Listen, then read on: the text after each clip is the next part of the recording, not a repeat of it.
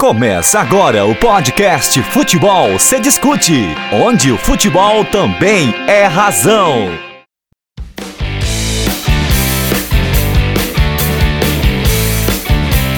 Salve, salve apaixonados por futebol, está no ar mais um podcast Futebol se discute.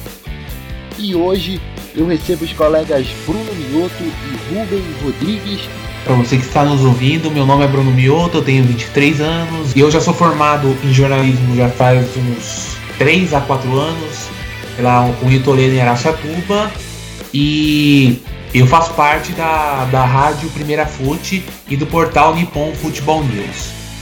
Bom dia, boa tarde, boa noite, boa qualquer hora, o podcast você pode estar ouvindo a qualquer momento. E eu sou o Rubem Rodrigues, eu não faço jornalismo, faço economia, mas sou um simpatizante de futebol, entendo bastante, já fiz parte de vários projetos de web rádio, agora estou no projeto da Primeira Fute também, agora estou participando também desse episódio de podcast que a gente vai discutir a situação de clubes e empresas. E eu, como economista de formação, acho que é até um tema legal para discutir também na minha área.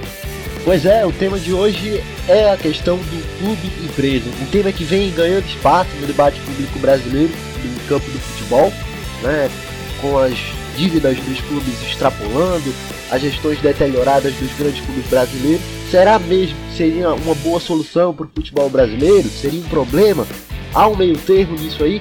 São essas algumas das questões que a gente vai abordar nesse programa de hoje. Claro, ao lado de Bruno Mioto, de Rubem Rodrigues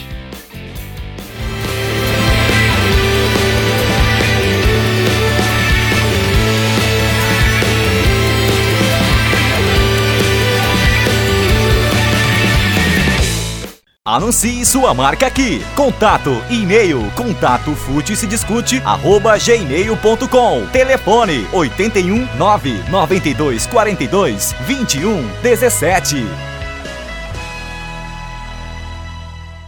Acompanhe-nos nas redes sociais. Facebook, arroba Fute se discute. Instagram, arroba Fute se discute. Twitter, arroba Fute se discute.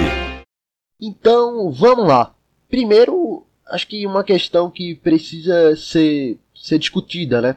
É justamente o ponto de que isso nem mesmo no futebol brasileiro chega a ser uma novidade, mas também é, pelo mundo, é, inclusive é impulsionada pelo mundo essa discussão aqui no futebol brasileiro, né? Mas enfim, a gente tem aí, por exemplo, é, na Europa, alguns exemplos de, de clubes é, que tem esse tipo de gestão de clube e empresa. E, por exemplo, a gente nota aí, por exemplo, tem diferentes exemplos. Né? No caso uh, do, do PSG, né, é uma equipe que tem um acionista único, por exemplo. No caso do Manchester United, é uma, uma, um clube que tem aí um exemplo de capital aberto. Enquanto o Barcelona, por exemplo, né, é um clube que tem outro tipo de modelo, que é a questão de associações e outros, por exemplo, como Benfica, que tem um sistema aí de empresas mistas. Então, é algo que é muito complexo, que, enfim, gera muito é, debate. É, eu queria saber esse panorama geral aí de vocês em relação ao tema.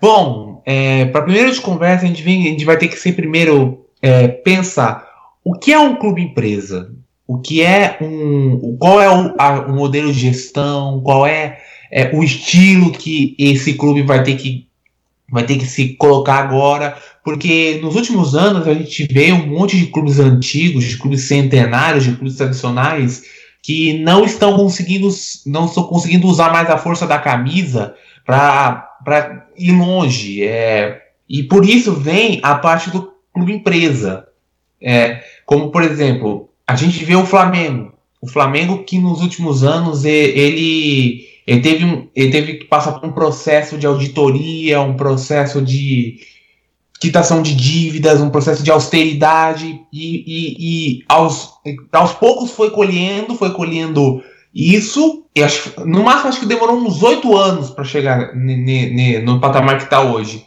Mas fez isso aos poucos, e, e, a gente tem que entender que não é do, do dia para noite que, que, que esse processo começa, não é do dia para noite que esse processo vem.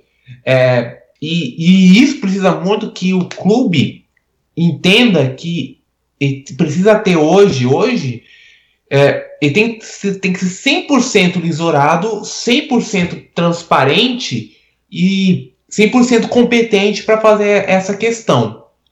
E aí a gente vê com o modelo de cada um. O Flamengo, por exemplo, não é um clube empresa como a gente imagina. Não tem uma sociedade por trás. É, é justamente uma, uma reforma na legislação e na estrutura do Flamengo com base em gestão empresarial. É, você vê o exemplo do Red Bull Bragantino, que tem uma empresa que, que, que paga, que dá dinheiro nela e que transborda dinheiro nela sem, é, de forma infundável. Você tem parcerias como o Palmeiras, que ganhou um monte de coisa com a Parmalat, agora tem a Crefisa. Ou seja, é, não é só uma, não é só uma, não é só um estilo de, de clube empresa, mas todo, todos esses estilos têm uma ideia só, que é transformar o clube numa gestão que era antes amadora para uma gestão mais transparente e uma gestão mais econômica. Minha visão sobre clube empresa é justamente como dizia o Bruno, é uma visão muito mais ampla. Você tem casos de time que eh, deram certo, que não são clube empresa, que são bem geridos. É que o problema que esse debate do clube empresa vira no Brasil, como muita coisa no futebol brasileiro, é a questão do ter virado moda que alguns termos viram moda tal, e as pessoas começam a achar que isso é solução para tudo. Igual teve uma época, em 2014, que o futebol brasileiro ia mal, teve um 7 a 1 parecia que a solução era contratar técnico sul-americano. Contratava qualquer técnico sul-americano porque, cara, isso era a solução.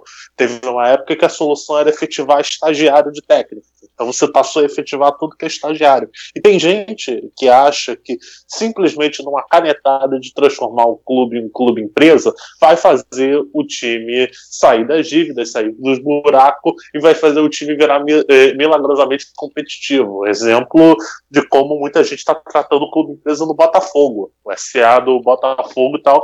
Tem gente achando que o Botafogo vai virar SA e ano que vem vai estar tá batendo com o Flamengo em arrecadação, em contratações e tal. E não é bem assim que a banda toca.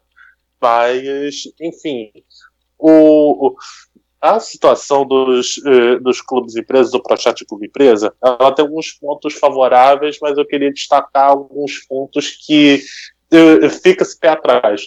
Primeiramente, a, legislação, a tributação de clube empresa é muito mais alta do que a clube em associação, como é atualmente no Brasil. E os clubes mal pagam os tributos já de hoje em dia. Então, por que valeria a pena você migrar para um modelo de tributação mais caro do que o atual modelo de tributação que você está incluso?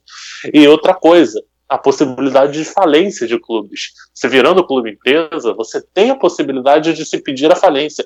Inclusive, quase todos os grandes times do Brasil já teriam ido à falência se fosse empresa. Você tem time aí, o Botafogo, devendo um bilhão de reais e está aí qualquer outra empresa que você conhece que deve um bilhão de reais que não foi a falência. Só que aí você tem que discutir o que estão querendo fazer no Brasil, o que estão querendo fazer não tem outra palavra, nem trambicagem e tal, de, que no Brasil se adora fazer isso, um plano para perdoar dívidas de clube, de você basicamente criar um clube empresa que você utilize a licença esportiva do clube, você utilize a camisa dele, o patrimônio futebol, mas que você cria uma empresa para isso, você isole as dívidas no clube social lá que vai se afundar. Então, fazendo isso, é mole de você transformar um time, você zera as dívidas do time e acabou. Só que isso não é nem um pouco moralmente ético, seria é algo que é inviável de se fazer. Eu não digo inviável porque no Brasil já se viu de tudo. No Brasil, pulando, uh, fugindo um pouco aqui, você teve o caso da Varig comprada pela Gol, que a Varig tinha uma dívida de não sei quantos milhões, você dividiu a empresa, você uh, tirou a dívida para um lado e você tirou tudo que não tinha dívida para você vender só essa parte boa. Enfim, O, só para é, eu botei só esse ponto que não tinha um pouco a ver, só para discutir isso, que é o que tem gente querendo fazer. Tem gente querendo, por exemplo, transformar o Botafogo ali. Você cria o Botafogo SA, você usa a licença de futebol, você usa a vaga do Botafogo, você usa o do Botafogo, e as dívidas você empurra lá para um canto, lá para o Botafogo de futebol e regatas, que não vai ter nenhuma razão de existir. Perfeito. É, e a gente citou aí esse ponto da questão da falência, né? E, por exemplo, você, a gente falava né, que isso acontece realmente na Europa, e, por exemplo, na Europa dá realmente em falência, né?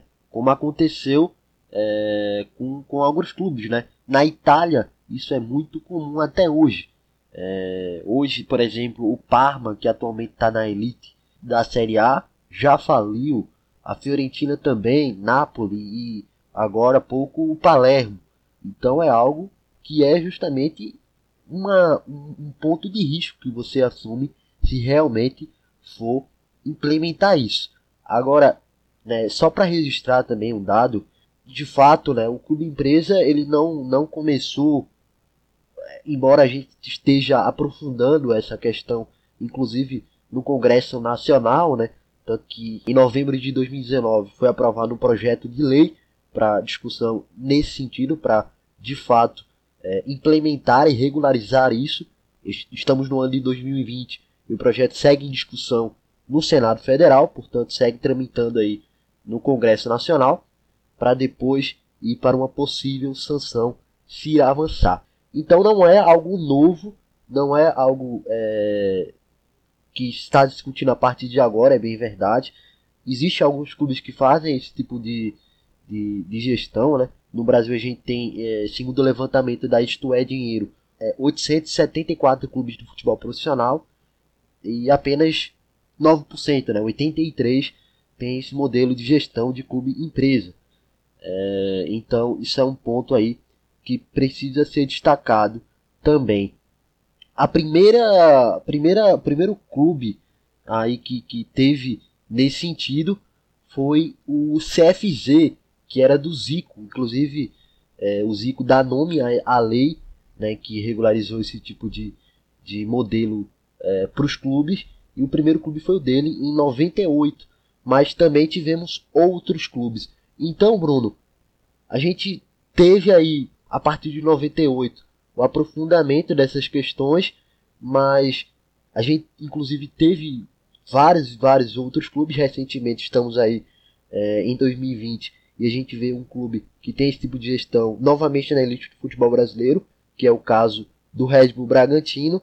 Mas ao longo da, da história no futebol brasileiro a gente teve vários e vários clubes que, que colocaram esse tipo de gestão mas não funcionou a longo prazo né? É bom a gente lembrar que um monte de gente fica falando, ah, mas com empresa não é, é não, o saudosismo, o saudosismo pega muito nessa parte, só que a gente tem que lembrar que alguns dos clubes, que muitos saudosistas hoje, eles, eles clamam para voltar, são alguns clubes que já foram clube empresa na sua, na sua época. O primeiro grande, o primeiro clube empresa da história do Brasil foi o. É, sem contar Lei Pelé, Lei Zico, essas coisas, foi União São João de Araras em 1981. Porque o, o, o, o senhor Hermínio Ormeto, dono da usina São João de Araras, ele tinha um, um, clube amador, tinha um clube amador em Araras, que era o clube da usina São João, que era uma usina de açúcar, até famosa na região de Araras. Ele decidiu transformar isso em, em um time profissional, com uma estrutura Aí começou a dar muito dinheiro, começou a tirar da empresa muito dinheiro para bancar o time. Em seis anos, União São João de Araras saiu da, da terceira e da quarta divisão do Campeonato Paulista para a primeira divisão em 1988. Ou seja, em seis anos, um clube um clube como União São João já conseguiu chegar onde um clubes com 100 anos nunca chegaram. É, o, o, outro exemplo dos, dos que eu digo é, é, o Paraná.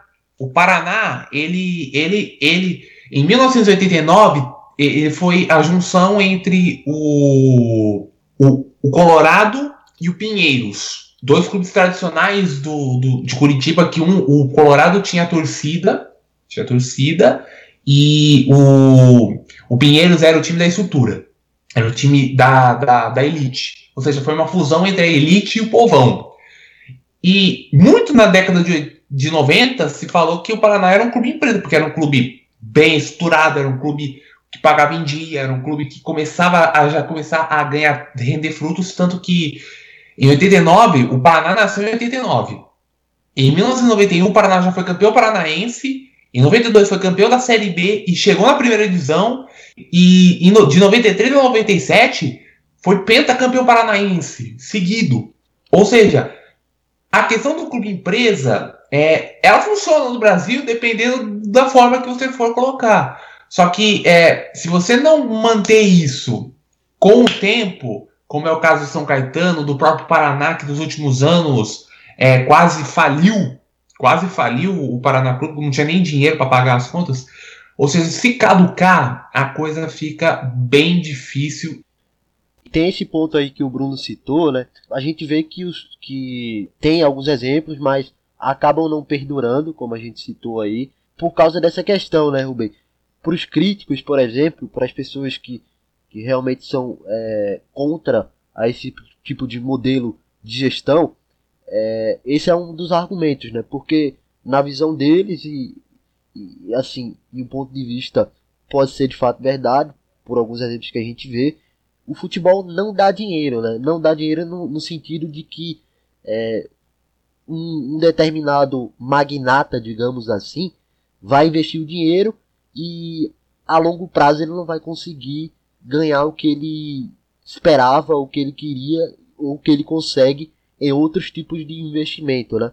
Olha, eu vou falar um negócio que é até meio eh, polêmico. Eu acho que quem investe em futebol é porque a gente não tem como provar, investigar nem nada tal. Mas tem muita coisa errada desses, de pessoas que botam dinheiro no meio do futebol. Porque, como você falou, é um dinheiro que rende muito menos do que em qualquer outro lugar. Ou são muito apaixonados por futebol, ou são pessoas que estão fazendo dinheiro, uh, usando dinheiro irregular. Mas, enfim, eu não, não tenho como provar nada, não estou acusando diretamente, mas a gente sabe que existe. Mas, enfim, o, essa questão também que o Bruno estava falando, acho que existe a diferença de clube empresa e clube bem gerenciado, gerenciado de forma profissional. O problema do clube empresa em si, o clube essência, essencialmente empresa, com dono, coisa assim e tal, é porque você tem um clube que, vamos supor, eu, Rubens, sou o dono do clube. Eu fui lá, botei um dinheiro, não sei o que tal, meu time chegou ali, beleza. Eu cansei da brincadeira. O que é que faz agora com o time? Cansei de brincar de futebol. O que, que você faz? Porque num clube de estrutura social, você tem a questão seguinte: você tem um presidente eleito lá, e aí daqui a quatro anos você tem uma outra eleição, o outro cara vai entrar. Se, por exemplo, eu sou presidente do clube lá, mas eu cansei. Eu não tô, enfim, eu não concorro à reeleição, outro cara concorre, é, outro cara concorre na eleição e entra no clube. O problema do clube empresa é essa questão. Eu tô lá, tô brincando de futebol manager da vida real e eu cansei de brincar. O clube vai acabar. O clube vai acabar porque eu cansei da brincadeira. E isso é o problema da maioria dos clubes empresas tem essa questão do retorno que não existe no futebol, não existe, a verdade seja dita, se você entrar no meio do futebol pensando em ter retorno, você não obtém, financeiramente falando, você não, tem, você não vai obter, porque os custos são altíssimos, a menos que você cria um clube do tamanho de um Paraná e você revela o Neymar e você vende, vende o Neymar por 200 e poucos milhões. Aí você vai ter algum retorno, mesmo assim, se bobear mal, fecha as contas dos anos que você vai ter pagado. Porque você vai eh, financiar um clube por talvez 10 anos até surgir um grande craque. Mas é por isso que alguns clubes e empresas são clubes que existiam antigamente só para divisão de base. Existiam clubes de empresários tal, que eram clubes que só existia até sub-17, sub-20, e às vezes quando jogava no profissional, era um profissional tanto para buraco, era um profissional, tipo, é, tem alguns outros clubes, como o Stonbense, entre outros, que eram times só de categoria de base, E que aí, com o tempo, você passou a botar, vamos supor, você tem vários jogadores de base emprestados pelo Brasil e quem sobra você até bota no seu time e às vezes você acaba até subindo. Né? Você vê que é um time que não tem compromisso com o esporte. Ganhar ou perder para é, esses times está tudo bem. O que importa é você estar tá vendendo o jogador. E isso que é o problema de, é, de, de um clube empresa, assim, porque a gente tem clubes empresas como é, é, é eu citei o Tom Benz, tem no Paraná também, eu acho que o PSTC, eu acho que é o PSTC, é, tal, que depois mudou de nome, tem, enfim, tem clubes é, que são clubes basicamente só para venda de jogador. Então, eu acho que isso também não é o ideal de clube empresa. O clube empresa você, é, legal que você tem uma boa gestão, uma gestão organizada, mas com mínimos comprometimento com o esporte. E isso que é, é, o problema. O empresário que está botando ali o dinheiro, ele não está preocupado com o retorno no esporte, ele quer o retorno financeiro dele. Mas é um ponto muito interessante esse que você citou, é, o, o Ruben, que é o seguinte, né? Que é justamente essas diferenças que a gente tem. Por exemplo, a gente citou aqui, né? O, o PSG. O PSG é, é, é, é isso, por exemplo, e outros clubes também, o Manchester City, né? É, tem um livro muito importante, que é o livro Clube Empresa, do jornalista Ilan Simões. Eu recomendo aí para quem se interessar pelo tema. E, enfim, na internet, no site Trivela, tem um dos capítulos desse livro disponível. É, você pode, é, aí fica a recomendação para você, é, caso queira é, se aprofundar com o tema. Que é justamente esse sentido, né? Por exemplo, o Manchester City é um clube, é, na visão que ele coloca lá, ele coloca vários tópicos, é um clube geopolítico.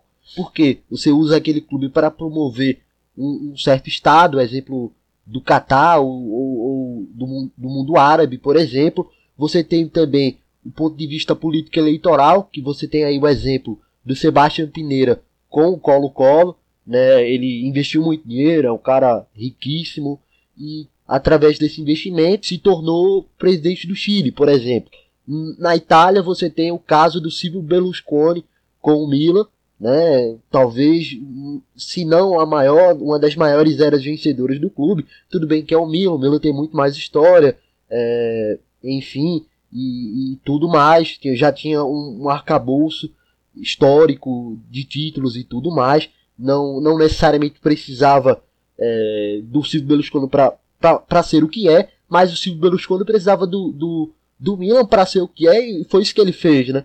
Ele teve ali o comando no clube, cacifou o time para um patamar superior, conquistou títulos e pouco depois tornou-se aí é, primeiro-ministro na Itália. Então tem muito desses problemas também, né? Que é justamente esses pro projetos pessoais, de alguma forma, como você citou, é, Rubem. Do ponto de vista do cara tá lá investindo e de repente ele cansa, ele larga para com aquilo e acabou, né? Bom você ter tocado nesse negócio do, do Chile, porque no Chile o, o, o, exemplo, o exemplo de gestão de clube empresa que tem lá são é, os, os times tem, os times maiores, o Colo-Colo, a Universidade do Chile, a Universidade Católica, eles têm uma empresa separada onde eles têm um capital aberto, como na Inglaterra. Só que a diferença é que no Chile a maioria dos times eles têm ações na Bolsa de Santiago. E como você falou do, do Pinheira, é, historicamente o presidente do Chile é o presidente de honra do Colo-Colo, por, por uma questão de tradição, uma tradição de cultura nacional. Inclusive, muita gente fala que, principalmente os rivais do Colo-Colo, falam que a, o Pinochet deu muito dinheiro para o Colo-Colo, que o Colo-Colo foi um dos clubes mais beneficiados do regime. O que ter um pouco de verdade, mas também tem um pouco de mentira também nisso. Políticos, eles não estão nem aí com a, o futebol.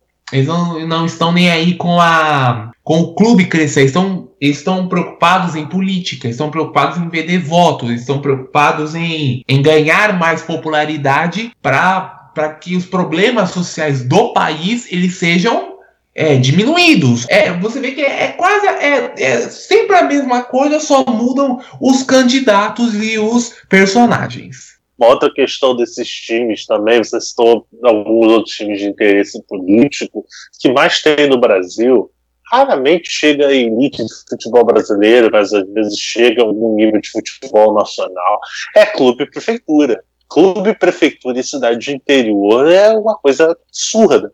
Surge um prefeito lá e ele cria um clube. Aqui no Rio de Janeiro, aqui no futebol carioca, a gente viu uma escurrada de clube empresa surgir aqui no estado do Rio de Janeiro, principalmente na era do auge dos royalties do petróleo. Teve o Macaé, que foi, sem dúvida, o de maior, uh, dos maiores sucesso, que está hoje em dia numa má fase. O Duque de Caxias chegou também à Série B. Dois times que chegaram à Série B, que eram clube empresas, eh, que eram clubes prefeitura. O São Caetano era meio clube prefeitura também, até a prefeitura juntamente com a Afonso, que era uma empresa do município. Então, quer dizer, você tem eh, vários clubes prefeitura também, que são projetos que a médio e longo prazo também são enviados. E aí eh, você fala dessa questão, é um modelo de clube, não é um clube empresa, mas ele também não é um clube associativo. Eu sei porque eu vejo, por exemplo, aqui o Itaboraí, entre outros clubes, assim, que são clubes que ele não tem sócio, ele não tem uma sede, ele não tem eleições abertas, então ele não é um clube social. Só que ele não é exatamente um clube empresa, ou é, não é, ninguém sabe o que é o que é esse clube. Enfim, mas eh, tem uns montes aqui no Rio, os exemplos que eu citei de Macaé, Duque de Caxias, foi um dos maiores sucessos, mas tiveram outros. Teve o, eh, Casimiro de Abreu, teve outro time, Cardoso Moreira, era um time também clube prefeitura total, entre outros que também uh, tem alguns voos e logo vão para baixo. Não são exatamente clube empresa, mas são clubes que também muitas vezes não são clubes de associação, como é o Fluminense, o Flamengo, que você compra um título de sócio, pode concorrer a uma eleição de presidente, ter uma vida política aberta, enfim. E a gente tem é, alguns exemplos aí. Por exemplo, na Alemanha, todos os clubes são clubes empresa, ou seja, tem uma ligação ali, é, transitam nesses modelos aí, mas eles todos são registrados como empresa. Tem uma lei na Alemanha que todos os clubes são registrados como empresa. É isso. Tanto que você vê, por exemplo, o Leverkusen tem ligação com a Bayer, né, de medicamentos. Então, na Alemanha, por exemplo, você tem aí é, todos os clubes sendo empresa. Você falou do, do, negócio da Alemanha, tem uma coisa muito legal na Alemanha que é importante a gente falar, porque os clubes lá 100% são clubes de empresa, mas a maioria das empresas que investem no clube, no clube são da cidade, é, a, o Bayern, o Bayern Leverkusen, e, é, a Bayern é de Leverkusen. O Wolfsburg, é, que é o, o catal da Volkswagen, a Volkswagen é de Wolfsburg. Na Alemanha, isso tem muito, porque é não é só a parte de tradicionalismo, mas a cidade abraça o time. Coisa que, por exemplo, aqui quando a gente vê do, do caso do Bragantino, a gente não vê, porque o Red Bull Bragantino ele foi criado sem nenhuma, nenhuma, nenhuma proposta de abraçar a cidade. Por mais que, na teoria, a, a, a, o, o, povo de Bragança Paulista abraçou o Red Bull Bragantino, só que na teoria, na prática, é, o Red, a Red Bull não, tem, não, tinha, não teve nenhuma, nenhum interesse no início em fazer um, um, um negócio com Bragança Paulista. É, ela queria. Ela estava jogando em Campinas, no, no estado da Ponte. Ou seja, não tinha nem casa. Se fosse por uma fábrica de Red Bull de Campinas ou de Jundiaí ou, ou lá perto da região, fa fazia muito mais sentido. Só que não, porque a Red Bull. Isso, isso é um grande ponto que eu, que eu não gosto da Red Bull. É que nas compras é. Que, por exemplo, é, o, o, a empresa vai lá, aí, aí você, você pega para escolher. É, você quer um time para você investir? Aí a Red Bull, ela, ela não tá nem aí para a história, para o escudo. Ela, ela quer, ela quer o, o quer comprar o time porque para a marca seria muito importante chegar numa Libertadores, para chegar numa no, no Copa do Brasil, no Brasileiro, chegar na própria Libertadores, na Sul-Americana, porque isso traz uma marca importante para a Red Bull, mas, mas no retorno para a cidade de Bragança, Bragança, Paulista não traz nada. E o caso é que o, o Red Bull Bragantino a Red Bull, ela, ela, ela viu o Bragantino como se fosse um, um produto de maionese na, na, na prateleira do mercado. Você vai querer da Hellmann's ou você vai querer da, da Kraft? Ou seja, você vai querer o Oeste Barueri ou você vai querer o, o, o Bragantino para você investir? E, e apesar de não ser ilegal, é muito imoral e fere demais com a essência do próprio futebol. É, de fato, né? Tem essa diferença aí que vocês estão que eu acho que é muito importante, né? fato de que são empresas que estão ligadas ali à cidade. Né? Por exemplo, no caso do Bragantino, a Red Bull não tem nenhuma ligação com a cidade e está realmente aí é, investindo no clube por, um, por uma oportunidade de negócio mesmo, do ponto de vista de empreendimento de futebol, né? porque o caso da Red Bull, é, esse, ponto de vista de, futebol, é, o futebol é um, um empreendimento para ele. Eles sabem que aqui tem muitos talentos individuais, tem muitos jogadores promissores estão comprando um clube aqui. Eles já tinham o Red Bull Brasil, né? Mas que não tinha essa projeção. Então eles vão investir num clube para justamente rentabilizar, sabendo que aqui tem muitos talentos e tudo mais. Então é um mercado importante para eles. É, é justamente né, essa ligação por investimento é totalmente desassociada de um retorno para a cidade. Se bem que no caso do Bragantino já não tinha também essa ligação fraterna com a cidade. Se tivesse, por exemplo, é, haveria algum tipo de resistência, como a gente vê em outros exemplos. Na Áustria, no caso do Red Bull, é, teve um comprou o time na Áustria e foi um, um furdúncio total, né? Inclusive refundaram aí o clube que havia sido comprado pela Red Bull e totalmente descaracterizado.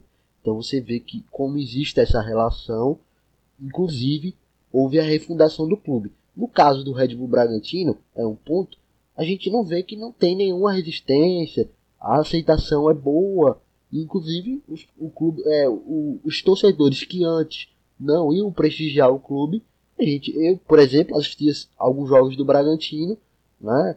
E, enfim, era normal o estádio vazio, né? Agora não, né? Pelo menos na Série B, o estádio quase sempre lotado, né? Com muito público, algo que a gente não via, por exemplo. Sim, claro, com certeza. Por esse lado, realmente, você traz o público de volta, você consegue cativar. Eu acho que, por um lado, assim, é sempre um ponto de equilíbrio meio complicado, porque por um lado você pensa assim, você prefere manter uma tradição de um time como o Bragantino ou você prefere a Red Bull, mas tem um time competitivo? Com o Bragantino você brigaria para não cair. Enfim, é um, um, negócio bem complicado realmente. É um, é um equilíbrio difícil de se achar.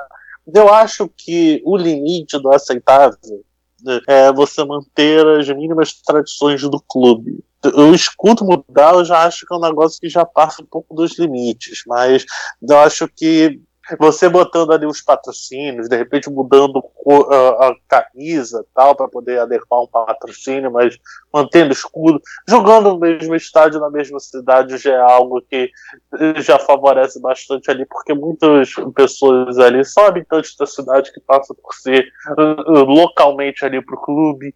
Então, quer dizer, é um negócio bem. É, é, um negócio bem é, é, complicado mesmo. Como você consegue manter. Você vai manter a tradição, você cede esses clubes. E o, o clube empresa, como a gente estava falando, existe o clube empresa interessado em vencer. A Red Bull, eu acho que é um clube empresa até legal, que é um clube que bota o dinheiro ali, mas é um time interessado em vencer, é um time que busca vitória, é um time que busca competitividade.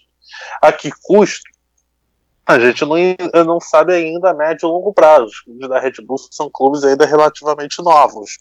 Não tem 20, 30 anos de clubes de Red Bulls para a gente avaliar por aí. Mas até o momento tem sido isso. São times competitivos, times que brigam pela parte de cima de tabela e que estão melhores do que estariam se fossem ainda eh, clubes independentes, como o RB Leipzig e tal, entre outros clubes que sem a Red Bull estariam mais no fundo do poço. E você falou do Bayern de, de, de medicamentos, é que realmente na Alemanha é um fenômeno de alguns times que foram fundados lá quase 100 anos atrás, já por empresas. Tipo assim, acho que é o primeiro caso no mundo de clubes que foram fundados com empresas lá muito atrás mesmo. Foram, é, você teve essa questão, tal, o Bayer Leverkusen, o Volkswagen, acho que era Volkswagen e tal. Então, quer dizer, é algo que não existe em outro lugar no mundo. Aqui no Brasil, esses times ligados muito à empresa, você tem alguns. Aqui no Rio de Janeiro você tem um Artsul, que é um time menor, mas que, que é ligado à fábrica de manilhas Artsul. Enfim, só tem alguns casos desse, desse tipo, mas que não são tão frequentes assim. Até porque o Brasil não tem tantas empresas multinacionais, empresas grandes tal, como a Alemanha, por exemplo. Perfeito. A gente percebe também, né, que temos aí outros tipos de problemas, né, que, precisam aí ser, ser discutidos, né? Nesses casos aí de, de, de caras que, que abandonam o investimento do clube. Porque, como a gente viu, né? São, a, os clubes acabam é, ficando num limbo muito grande depois disso. Né? Os clubes aqui no Brasil, por exemplo, o São Caetano, né? Aconteceu isso na Espanha com o Málaga, que está na segunda divisão aí do campeonato espanhol. Então a gente percebe que existe esse problema, né? Então talvez, inclusive, o que é que vocês enxergam é, nesse sentido? Por exemplo, desses caras que são magnatas e chegam para investir num clube. Vocês acham que isso talvez devesse ser de algum modo é, regulamentado a fim de, de inclusive atenuar os danos impossíveis é, aventuras desse tipo, né? Porque a gente sabe que, que existe, né? É uma espécie de aventura. Então, como é que a gente resolve esse problema nesse ponto de vista de, de, de pessoas que chegam para investir em determinados clubes e depois abandonam e deixam o clube no limbo? É, qual a visão de vocês a respeito desse tipo de, de, de problema que está relacionado a esse tipo de discussão? Olha, eu não sei se uma regulamentação ajudaria, porque eu acho que isso é um risco inerente a qualquer investimento, qualquer esporte está sujeito a isso. Qualquer empresa, aliás, está sujeita a isso. Você tem casos de empresas que, sei lá, você é prometido um aporte de não sei quanto, o empresário vai lá, dá para trás, a empresa vai à falência porque, cara, deu para trás. Eu acho que isso acontece em qualquer lugar. Você pode tentar minimizar, mas acho que não existe uma estrutura ali, porque, por exemplo, o time vai lá, ele bota um contrato de patrocínio de três anos. Se ele cumprir os três anos, ele pode deixar o time derivo. Ele não prometeu mais do que isso. Ele não prometeu mais do que isso. O problema é você, por exemplo, se você fechar um contrato de patrocínio de não sei quanto tempo, e esse empresário abandonar mas de, participação, investimento tal, não sei o quê.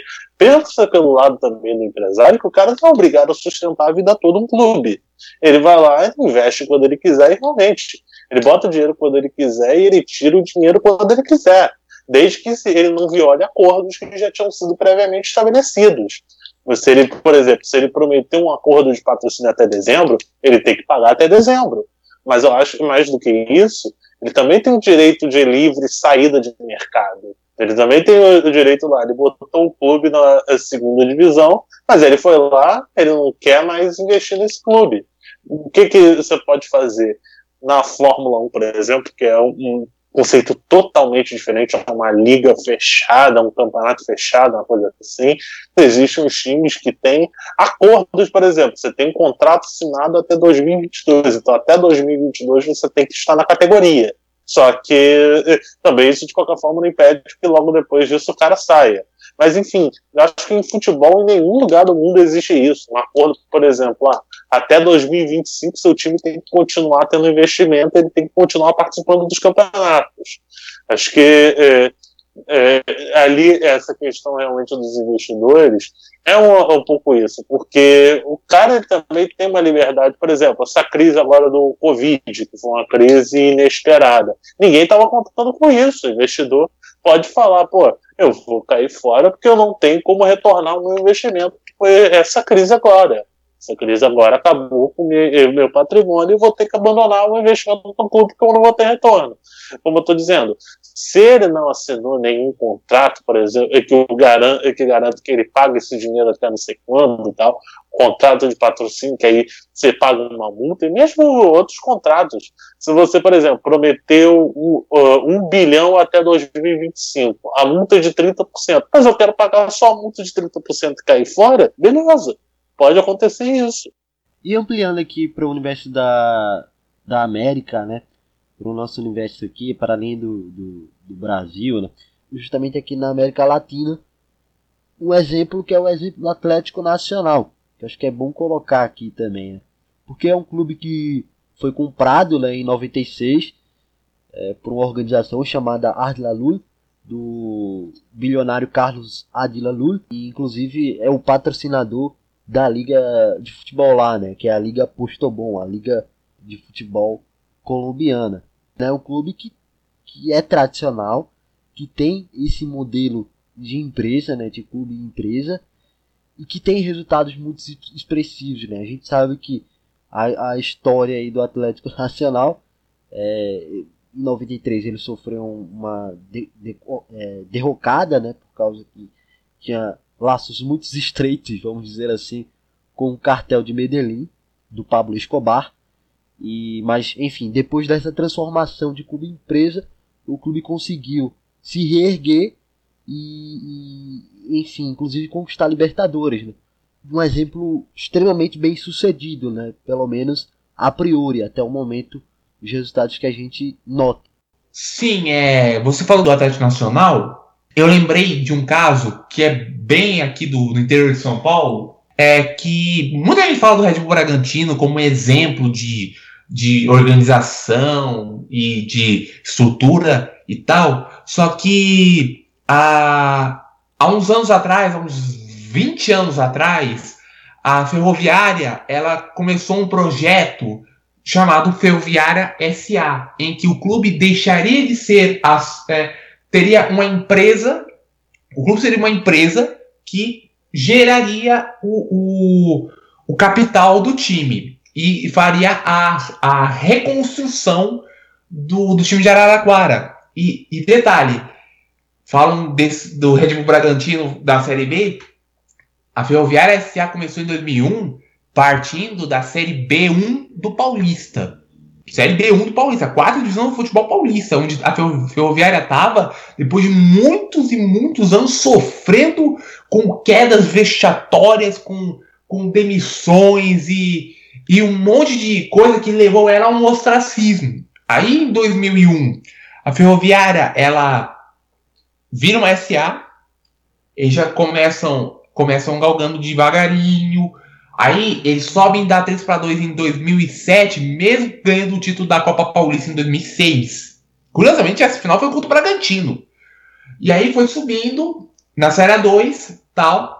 Em 2002 também tem a, o time feminino da Ferroviária que tem uma parceria com a prefeitura de Araraquara.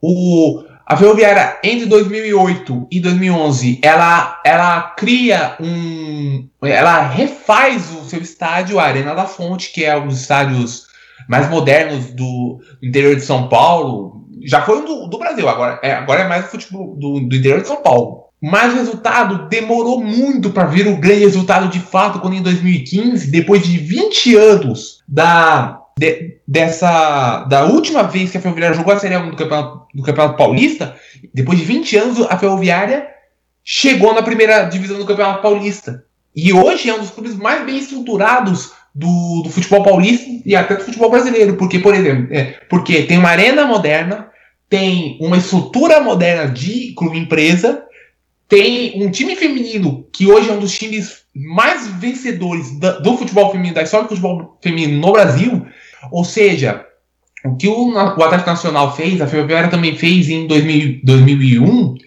2001, e muita gente no Brasil, muita gente do Brasil sequer se pensou nisso. Só quem vive lá em Araraquara. Hoje, a Ferroviária é o orgulho da cidade. É, um, é o time, tanto abraça o time masculino quanto o time feminino. E eu, eu espero que agora, com a vinda do Saul Klein, que era, que era o investidor do São Caetano, da Casas Bahia, eu espero que a Ferroviária nos últimos, nos próximos anos volte a galgar muitos patamares, inclusive voltando a uma primeira divisão do Campeonato Brasileiro que não, que não, que não disputa desde os anos 80. E isso vai ser como uma consequência daqueles, daqueles caras em 2001 que tiraram a, a, a Ferroviária da quarta divisão do Campeonato Paulista e hoje, e hoje quem sabe está brigando por um, um, acesso à Série C, à Série D, quem sabe no futuro, uma, uma, uma, série, uma série A do Campeonato Brasileiro. Ou seja, como empresa não dá frutos do dia para a noite. E o melhor exemplo é a Ferroviária que demorou 20, que demorou mais de 10 anos para conseguir uma, uma, um resultado de clube empresa, um, um resultado, um, os, dar os seus frutos, e, de, e com esse resultado também veio, depois de 20 anos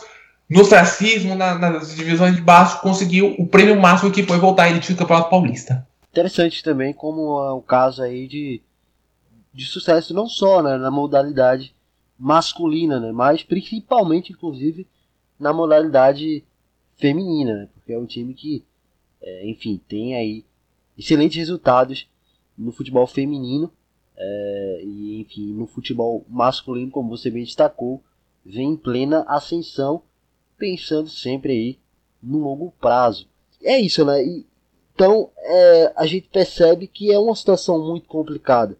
Né? É preciso, como o Bruno destacou há pouco, ter paciência e ser um negócio consistente, porque não adianta ser um magnata, porque uma hora ele pode é, deixar o time e como o Rubem também destacou nos comentários anteriores, não deixa de ser um direito dele.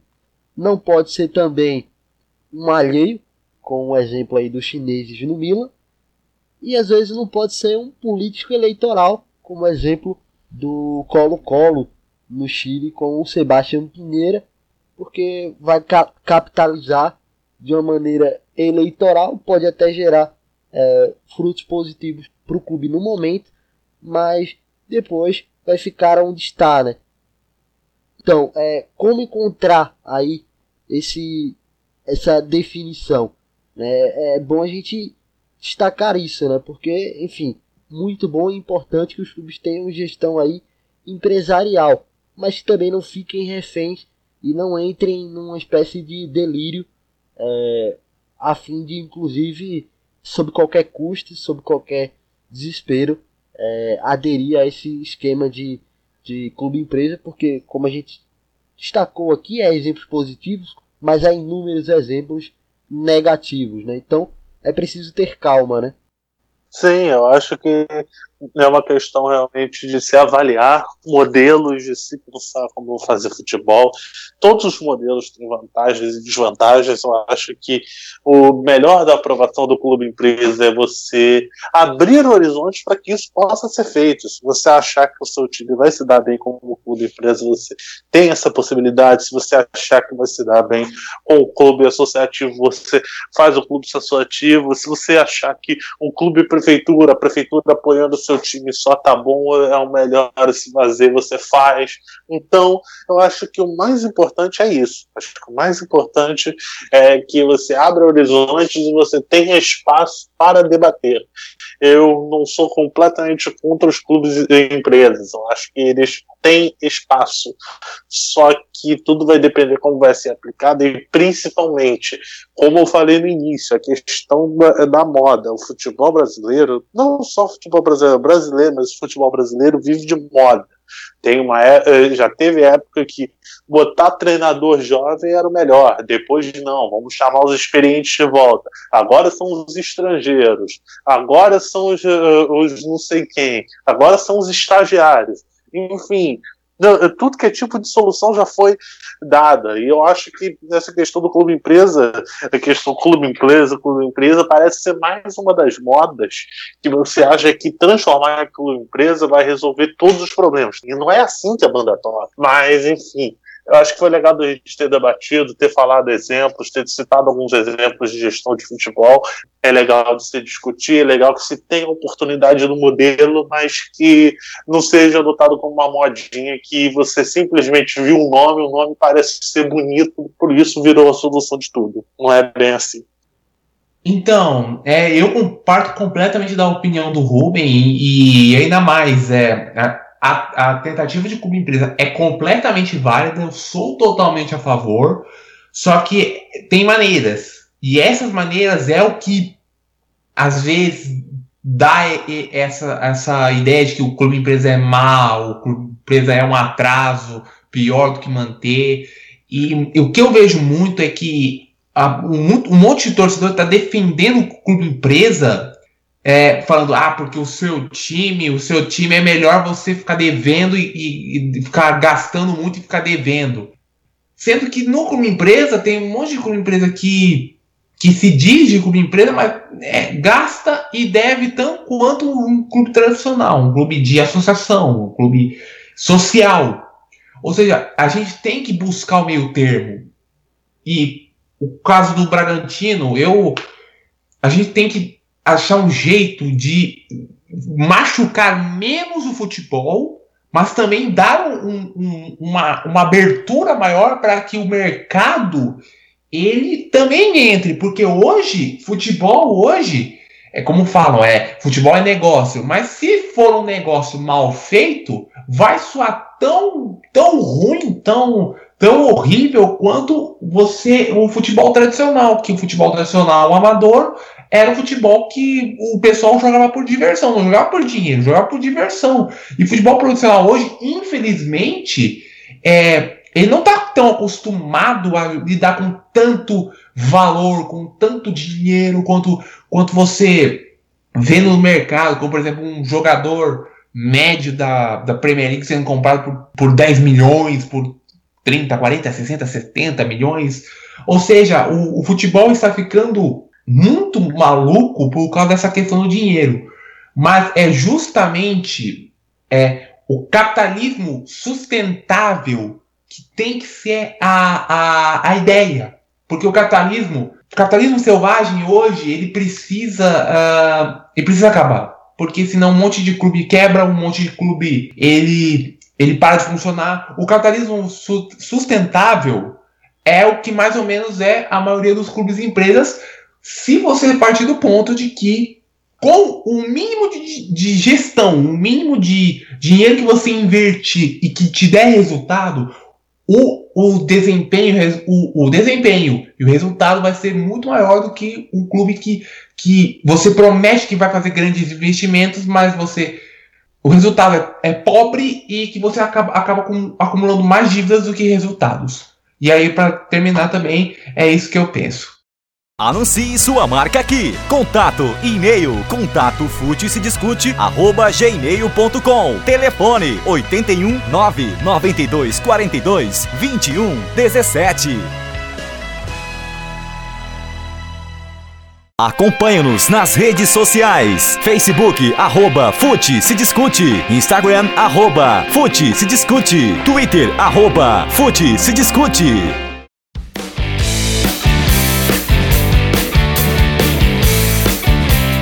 Valeu, Bruno e outro, foi um prazer recebê-lo. Até uma próxima. Até uma próxima e eu tô pronto, e eu tô pronto para fazer uma, um segundo podcast aí. Valeu, Ruben, foi um prazer recebê-lo. Valeu, valeu, grande é, abraço, obrigado pela oportunidade. Me sigam lá no Twitter, arroba RubenRodrigues1. Lá eu fico falando algumas coisas de futebol, eh, dou umas comentadas lá, retuito alguns conteúdos legais.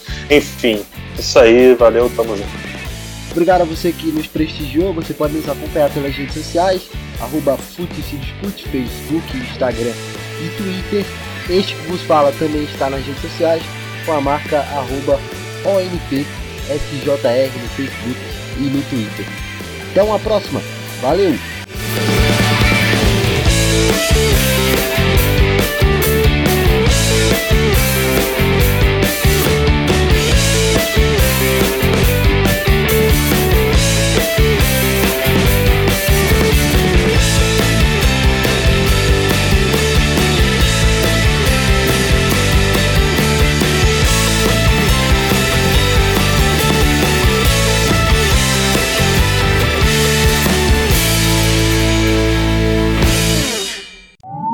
Termina agora o podcast Futebol se Discute, onde o futebol também é razão.